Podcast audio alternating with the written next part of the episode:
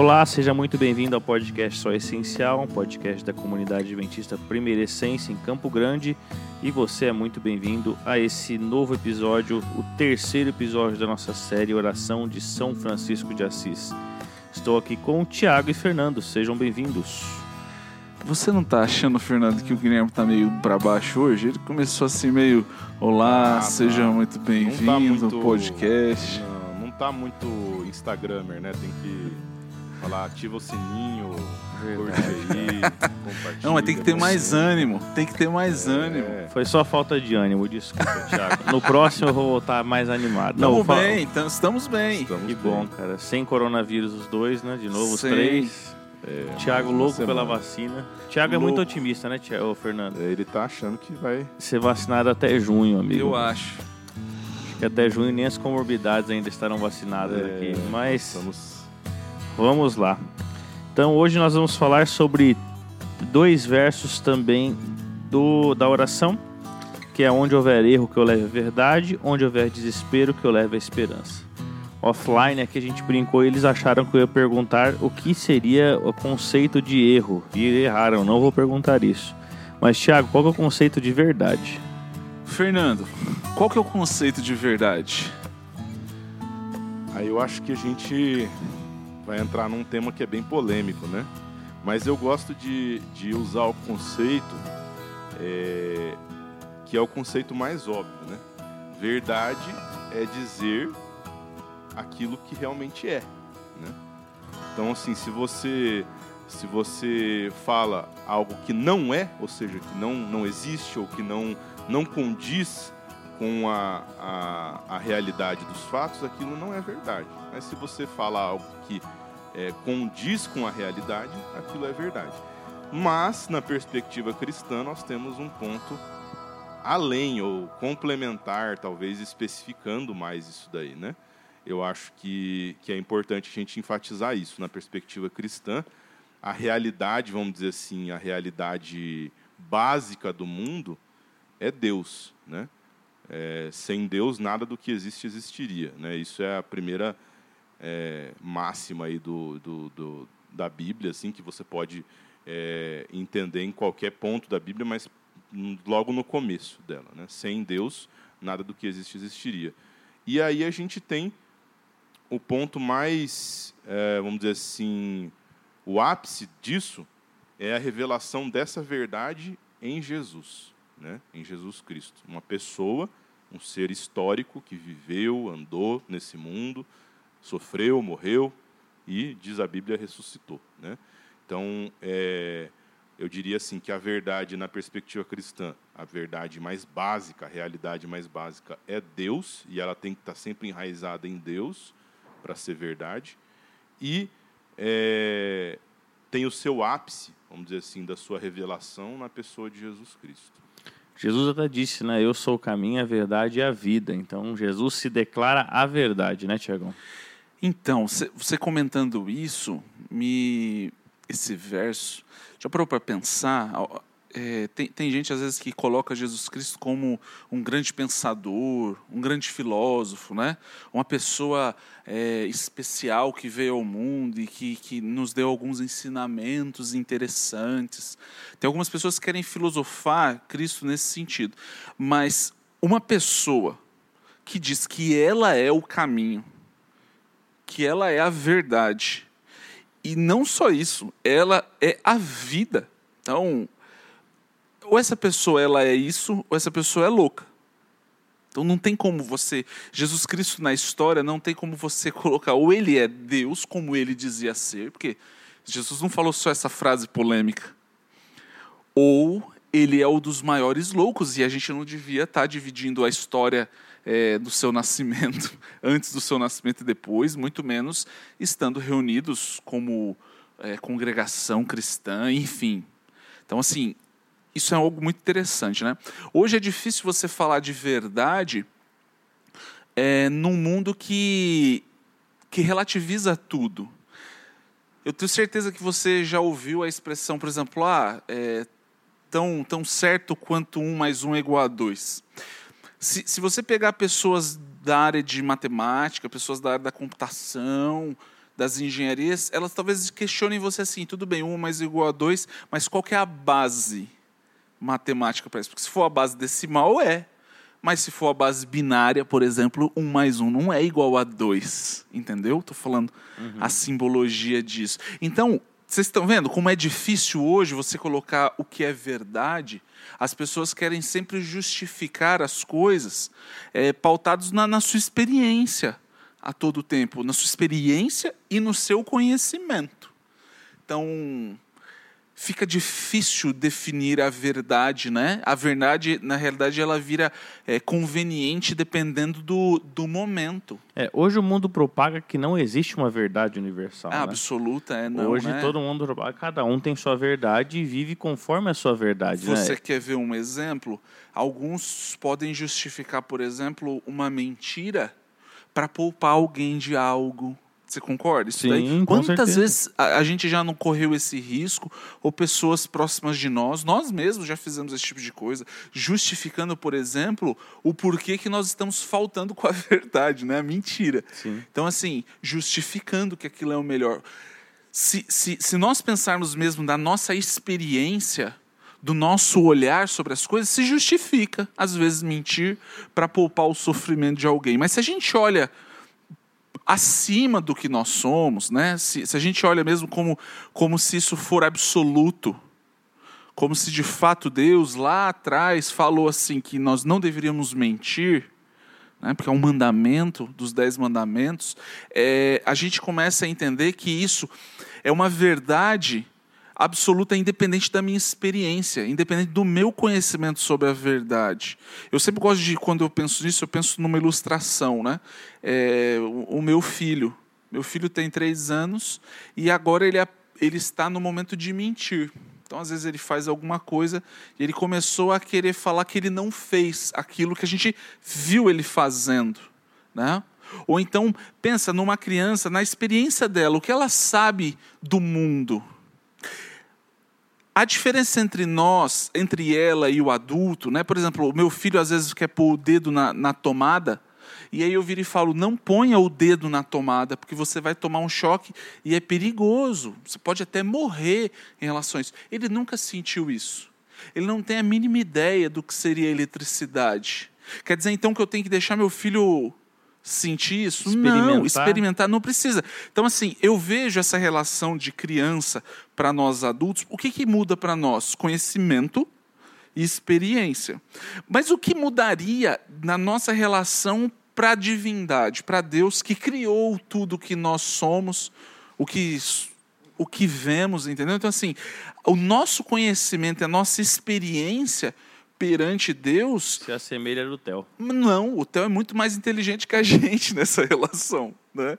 É. é muito mais inteligente que nós. Então assim, por isso é necessário ter uma verdade absoluta, porque senão as coisas seriam um, um caos, né? Agora, Fer, rapidinho. É, ao invés de, de, perguntar uma questão é, teórica, vamos para a prática. Como cristão, como eu posso defender a verdade universal hoje perante os nossos amigos, os nossos colegas?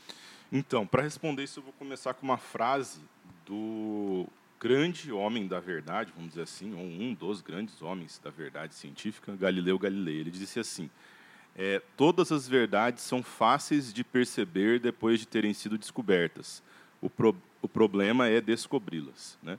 Então, é, para começo de história, a gente tem que entender que nós, nós seres humanos, eu acho que tem um, um ponto de.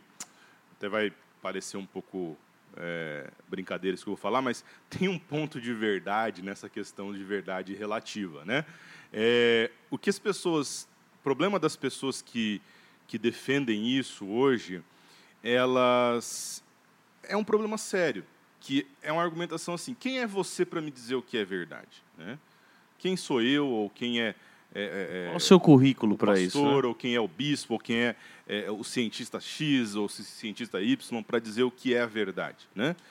E, e, e se você parar para pensar, é, faz sentido, porque é, a pergunta que, que o anseio das pessoas é de fato por descobrir a verdade, como Galileu colocou, mas é difícil descobrir. Nós temos uma dificuldade em descobrir a verdade, principalmente verdade, a verdade no sentido mais espiritual, né? ou a verdade no sentido mais religioso.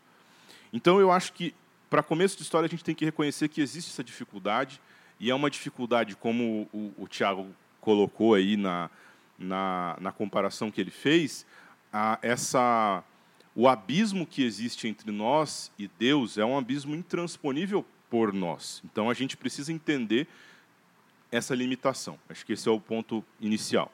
E o segundo ponto é entender ao mesmo tempo que dentro dessa limitação Deus consegue transpor esse abismo. E quando Deus transpõe esse abismo do conhecimento, isso é o que nós, dentro da teologia cristã, chamamos de revelação, que nada mais é do que um outro termo para descobrir algo. Revelar algo é descobrir algo. Então, nós não descobrimos a verdade de Deus. É, quando, quando nós falamos que nós entendemos a verdade no, do cristianismo, a verdade em Cristo Jesus, nós não estamos falando que nós descobrimos isso por nossas forças, mas Deus descobriu isso para nós. A gente só percebeu, como o Galileu coloca aí. Então, primeira coisa é colocar isso bem claro para o nosso público e, e, e, tanto os cristãos quanto os não cristãos, não cristãos que estão ouvindo a gente, é que nós aqui nós não descobrimos nada. Foi Deus que descobriu para nós, a gente apenas percebeu. Então esse é o primeiro ponto. É, então reconhecer a limitação, reconhecer essa questão da necessidade de Deus, Deus revelar isso para nós, revelar é, essa verdade para nós.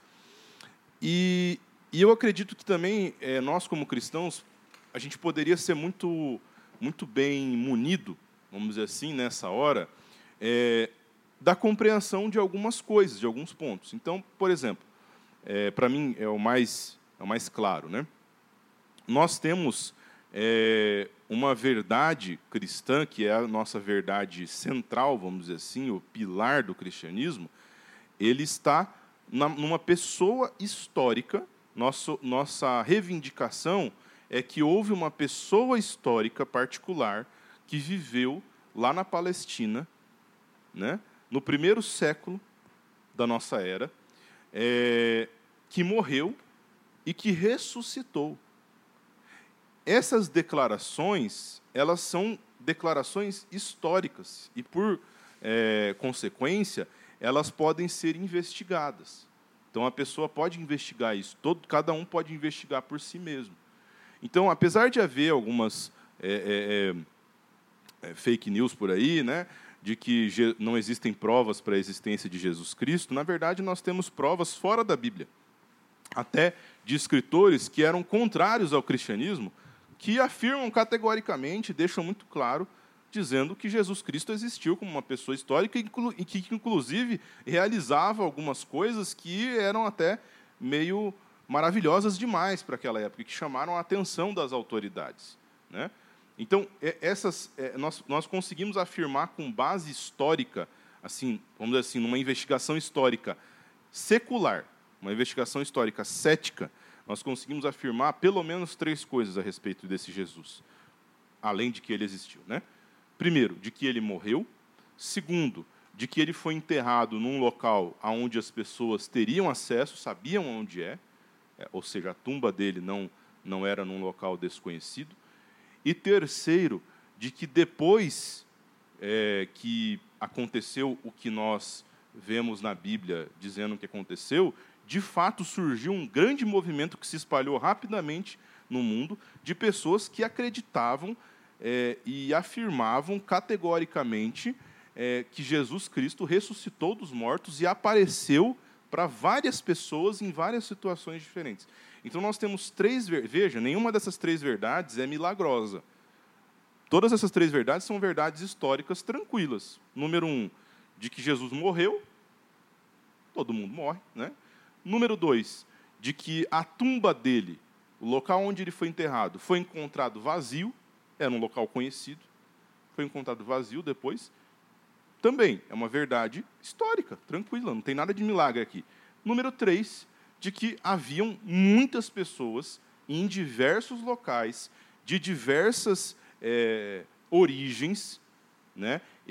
Pessoas essas que provavelmente não tiveram contato uma com as outras, muitas delas, e às vezes até grupos de pessoas ao mesmo tempo, que viram, experimentaram uma aparição de Jesus Cristo.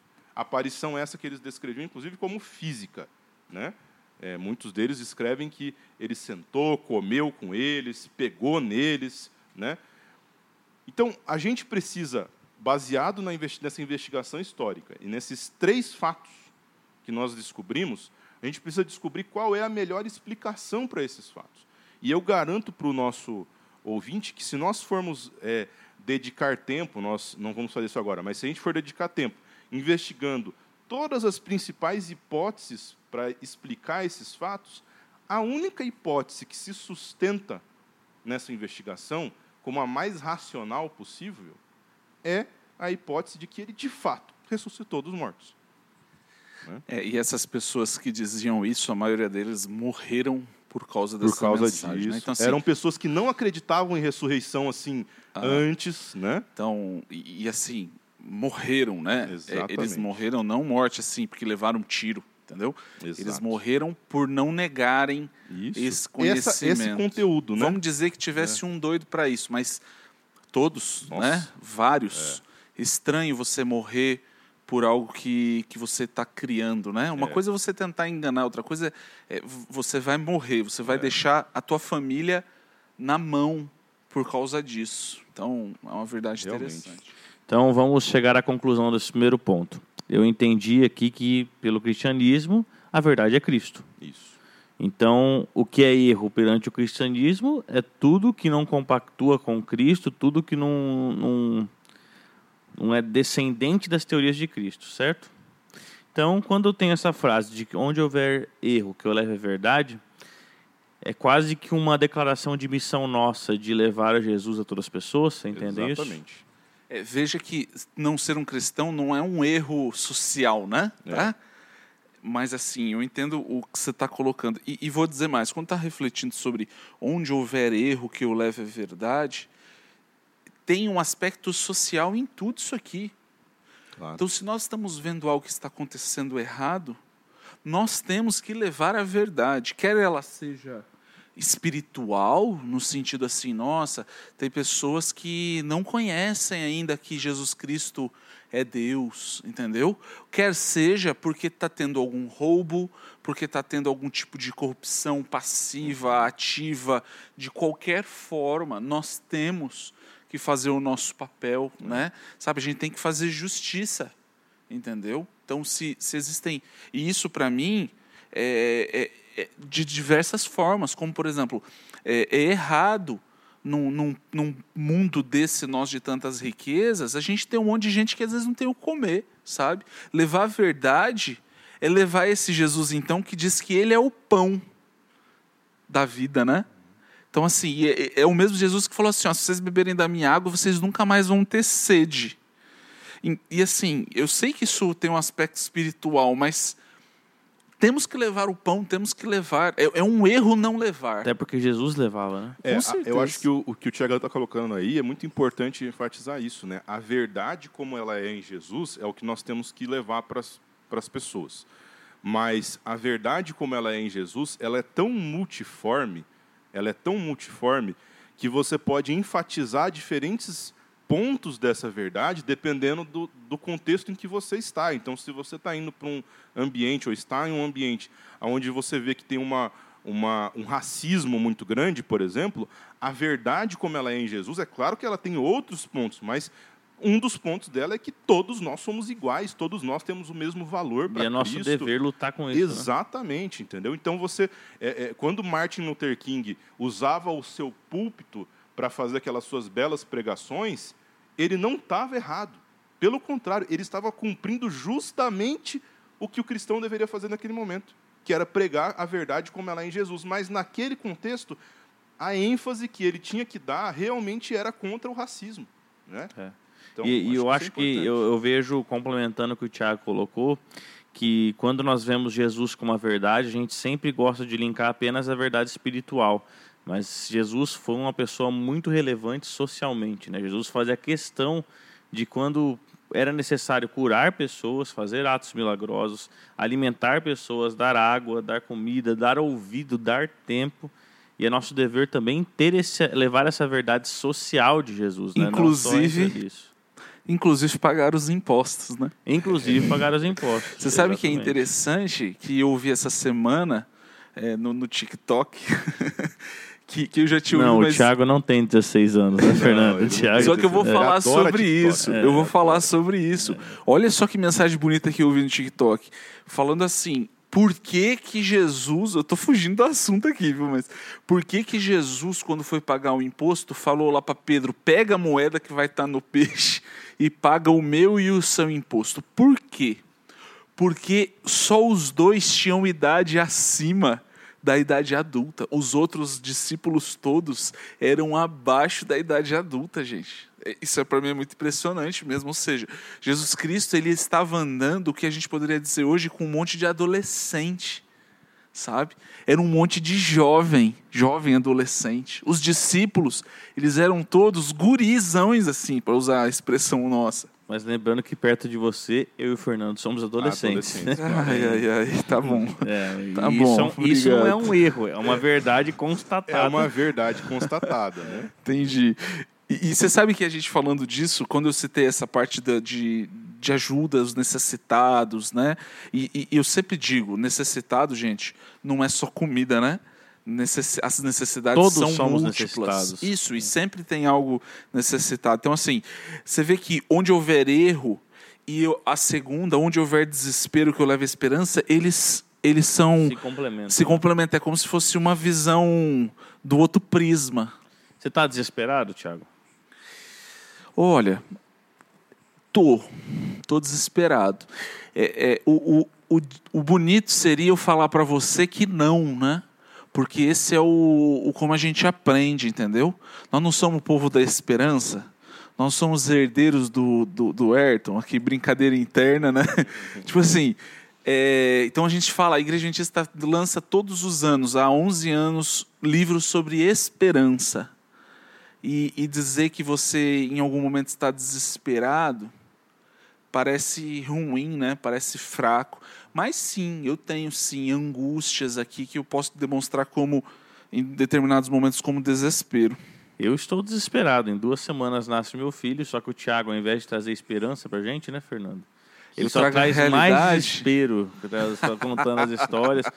Porque o Thiago manda mensagem pra gente sempre quatro e meia da manhã, falando, ó, o Theo acordou quatro horas. Quatro horas, é. Então, Não é fácil. Se Não vocês estão- quiserem, ouvinte, me avisa que eu esperança. mando também a hora que ele acorda, viu, para vocês. não estou recebendo esperança do Tiago. Mas é é uma responsabilidade social nossa, então, fazer esse, essa relação entre o desespero e a esperança, vocês vejam? Vocês veem assim?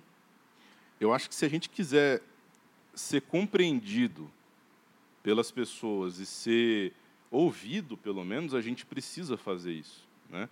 É, tem um, eu não vou entrar em detalhes disso, mas para não perder a- o meu costume, né?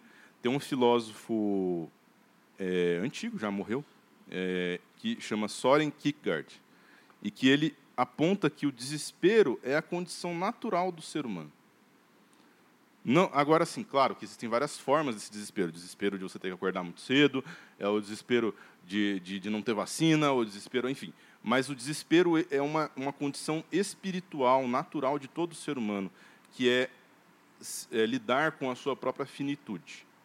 Né? Quando ele lida com a sua própria finitude, com a sua morte, com o tempo que é escasso, né? com o corre-corre da vida, ou até com a falta de sentido para a vida. É por isso que nós não gostamos de pensar no fim, né? Exatamente. Nenhum ser humano. Exatamente, né? É, então a gente, eu acho que o desespero ele é uma condição natural do ser humano, seja ele causado pelo que for, seja esse desespero existencial do Kierkegaard ou um desespero por não ter o que comer ou um desespero é, por não saber é, se você vai estar vivo amanhã ou se seu pai vai estar vivo amanhã porque ele está é, entubado numa UTI, seja lá qual for esse desespero, ele existe e o desespero é uma condição natural do ser humano. A gente existe em desespero. A solução para isso, é, novamente, repousa nessa verdade como ela está em Cristo Jesus. Então, é encontrar a pessoa de Cristo Jesus. Né? E re, é, relacionando as, do, as, duas frases que a gente leu do poema, né? que eu acho que é perfeito, é maravilhoso. E essa verdade, ter a experiência, ter esse encontro com a verdade como ela está em Cristo Jesus, ou seja, com a pessoa de Cristo Jesus, nos leva à esperança, né? apazigua esse desespero, né? porque dá pelo menos uma solução. Falando do desespero existencial, é, você encontrar a verdade em Cristo Jesus você, é encontrar que você, não, a sua vida não é finita. Parece, mas não é. Não precisa ser finita.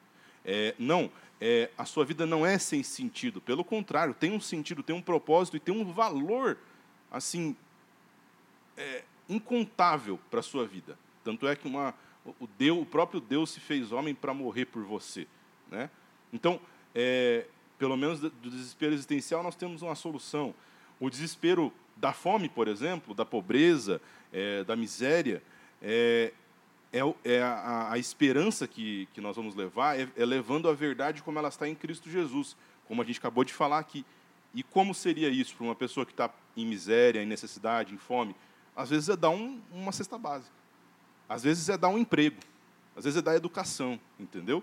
Ajudar a pessoa a, a, a reestruturar a sua vida para que ela possa é, melhorar um pouquinho. O entendeu? ombro, né? É, exatamente. O ouvido. Exato. Você sabe que, que assim, aí você, você tá um, um texto apócrifo, né? Alessandra Samadello, capítulo 7, verso 15, diz, né, a esperança é Jesus, ele é o caminho. Exatamente. Então, assim, é, Jesus é essa esperança máxima, né? E nós podemos e somos seus representantes aqui. Nós somos é, o seu espelho, né? De, de certa forma, devemos ser. Então, quando você mesmo citou, imagina hoje, imagina hoje se a gente tem uma família que, que, que o, o principal, né, a pessoa que traz o dinheiro, perdeu o emprego. Eu simplesmente, eu simplesmente não, eu trazer o alimento, você acha que traz esperança? Talvez não, né? Sabe? Talvez não. É, talvez precise de mais, entendeu? E assim, é, cabe a nós Exatamente. fazer o mais, olhar e não atender só a necessidade momentânea, porque isso Cristo Cristo mostrou. Ele resolvia, é claro, uma pessoa com fome é, precisa resolver esse problema. Não adianta você falar que Jesus é a esperança, que a pessoa vai até te xingar. Né? Eu gosto muito daquela parte de Elias quando ele fugiu. É, Deus ele primeiro ele alimentou, deu água, fez ele dormir, isso por, por algum momento, para depois trazer esperança, para depois dizer que joelhos não dobraram a Baal, para depois ele falar assim: olha, é, pegue Eliseu e, e fique contigo, sabe? Então, Deus, ele, ele olha dessa forma global, ele não olha na nossa vida, a gente consegue ver isso. E a gente tem que ser isso na vida das pessoas também. É isso aí. Eu gosto muito de uma, uma frase que o pastor Lino falou muitas vezes aqui nos sermões dele. É que não existe problema pelo qual a volta de Jesus não possa resolver. Então não existe nenhum problema que você está passando nesse momento que a volta de Jesus não possa resolver. Então não sei se você perdeu queridos, a volta de Jesus pode restabelecer isso para você, pode trazer ele de volta. Não sei se você tem algum tipo de problema físico, mas a volta de Jesus pode resolver, por algum problema emocional, a fome, a sede. A volta de Jesus é a resposta para tudo isso, porque ela é a verdade, Jesus se concretizou como a verdade e ela nos dá a esperança de que nunca mais teremos que conviver com dor, com pranto, com morte e nada nesse sentido.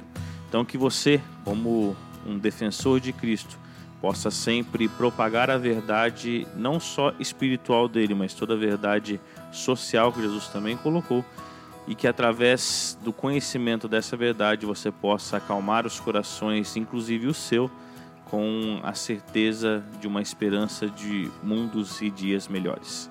Deus te abençoe, que você possa ter esperança, ser a esperança e propagar a verdade, custe o que custar. Um abraço, até o próximo. Valeu. Falou.